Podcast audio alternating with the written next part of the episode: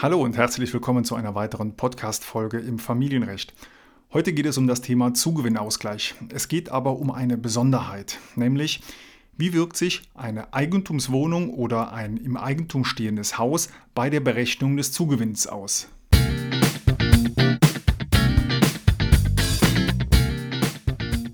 Familienrecht, der Podcast für Trennung und Scheidung. Mein Name ist Wolfgang Behlau. Ich bin Rechtsanwalt Fachanwalt für Familienrecht.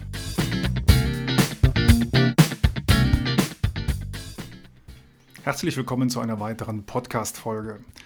Heute geht es um das Thema Zugewinnausgleich. In einer früheren Podcast-Folge habe ich ja schon einmal ganz grundsätzlich erklärt, wie Zugewinnausgleich funktioniert. Ich möchte hier in dieser Podcast-Folge jetzt nicht noch einmal alles wiederholen. Hören Sie sich deshalb gerne auch die andere Folge zu diesem Thema einfach an. Natürlich hier erstmal eine kurze Zusammenfassung. Ähm, Zugewinnausgleich ist ein Teil der Vermögensauseinandersetzung im Zusammenhang mit der Ehescheidung. Dabei wird für jeden Ehepartner getrennt und einzeln zunächst geprüft, wie viel Vermögen während der Ehezeit hinzugewonnen wurde. Anschließend wird dann berechnet, wie viel Zugewinn hat der eine Ehegatte während der Ehe erzielt und wie viel Zugewinn hat der andere Ehegatte während der Ehe erzielt. Zuletzt ist dann ein Ausgleich vorzunehmen, der sogenannte Zugewinnausgleich.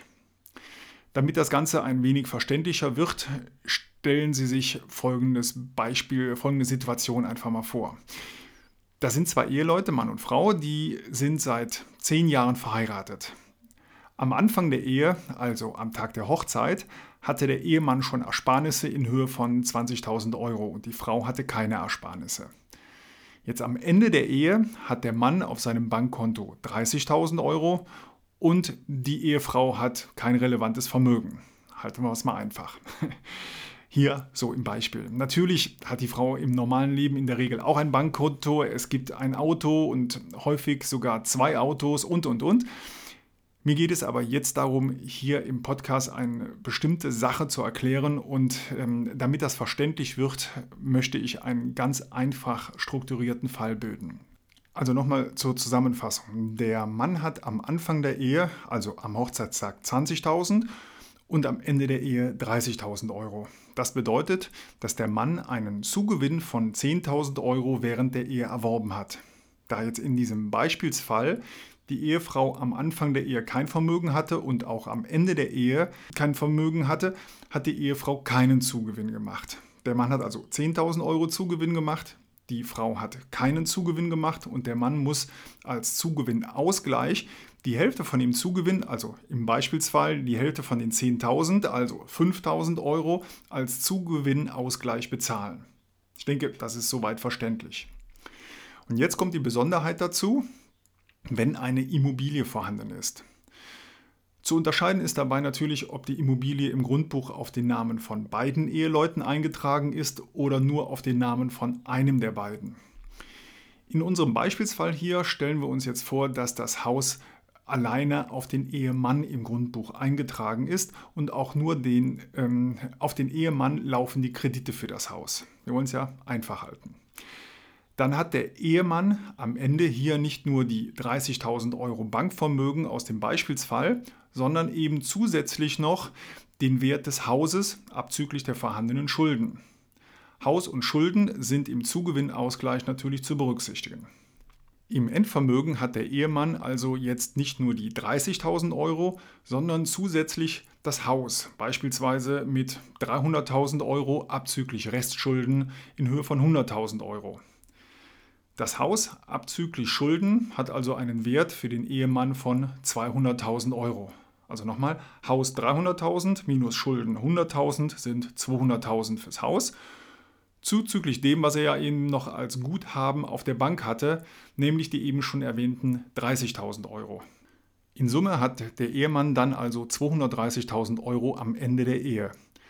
Da er am Anfang der Ehe schon 20.000 hatte, hat er einen Zugewinn von der Differenz von 210.000 Euro und muss dann im Rahmen des Zugewinnausgleichs der Ehefrau davon die Hälfte geben.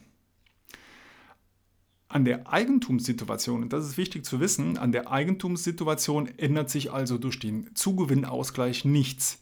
In jedem Fall bleibt in diesem Beispielsfall der Ehemann alleiniger Eigentümer. Er muss aber an die Ehefrau einen erheblichen Geldbetrag als Zugewinnausgleich zahlen. Ganz anders sieht es dann aus, wenn beide Eheleute im Grundbuch eingetragen sind und auch beide Eheleute für den Bankkredit bei der Bank haften und bei der Bank im Kreditvertrag als Schuldner stehen. Dann ist bei der Berechnung des Zugewinnausgleichs bei beiden Eheleuten ein halbes Haus abzüglich der Hälfte der Schulden zum Ende der Ehe zu berücksichtigen. Und das führt zu einer Besonderheit beim Zugewinnausgleich. Denn wenn beide Eheleute exakt eine Position gleich haben, dann wirkt sich das nicht auf den Zugewinnausgleich aus. Denn es soll ja immer nur ein Unterschied ausgeglichen werden. Haben aber beide Eheleute ein halbes Haus und die Hälfte der Schulden auf den eigenen Namen stehen, dann besteht kein Unterschied, sodass sich dann im Zugewinnausgleich durch das Haus und die Schulden nichts ändert. Und genau darum geht es mir, um das verständlich zu machen. Wenn also ein Haus oder eine Eigentumswohnung vorhanden ist und das Haus nur auf den Namen von einem Ehegatten steht, dann erhöht sich bei diesem Ehegatten dadurch das Endvermögen. Und dann ist auch deshalb ein Ausgleich durchzuführen, ein Zugewinnausgleich. Sind aber beide Eheleute Eigentümer jeweils zu ein halb, dann ändert sich dadurch beim Zugewinnausgleich überhaupt nichts. Es soll ja schließlich nur ein Wertunterschied zwischen den Eheleuten ausgeglichen werden. Und wenn beide den exakt gleichen Wert haben, dann muss man natürlich nichts ausgleichen. Sind also beide Eheleute hälftige Miteigentümer, kann auch ein gerichtliches Verfahren daran nichts ändern. Ein Richter wird letztlich natürlich dann auch nicht entscheiden, wer nach der Scheidung Eigentümer der Immobilie ist und das Gericht kann auch niemanden verpflichten, die Immobilie zu verkaufen. Durch das Familienrecht, durch den Zugewinnausgleich ändert sich die Eigentumssituation also nicht. Sind beide Eheleute hälftige Miteigentümer von dieser Immobilie, ändert sich daran nichts durch die Scheidung. Aber selbstverständlich regeln die Eheleute sehr häufig auch die Eigentumssituation der Immobilie im Zusammenhang mit der Scheidung. Meistens wollen die Eheleute nach der Scheidung nicht mehr gemeinsam Eigentümer einer Immobilie sein. Dann wird einer der Eheleute Eigentümer oder die Immobilie wird an einen Dritten, also beispielsweise über einen Makler, an einen Fremden verkauft.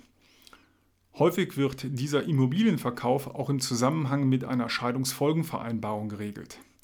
Dies geschieht dann jedoch immer auf freiwilliger Basis und nicht durch rechtlichen Zwang. Ist jedoch einer der Ehegatten Alleineigentümer, dann bleibt er Alleineigentümer und muss dem anderen Ehegatten einen Ausgleich zahlen aber nicht nur alleine für den Wert der Immobilie, sondern, wie oben in den Beispielsfall beschrieben, wird eine finanzielle Gesamtbetrachtung durchgeführt. Rechtlich zwingen kann man den anderen Ehegatten zum Verkauf der Immobilie nicht.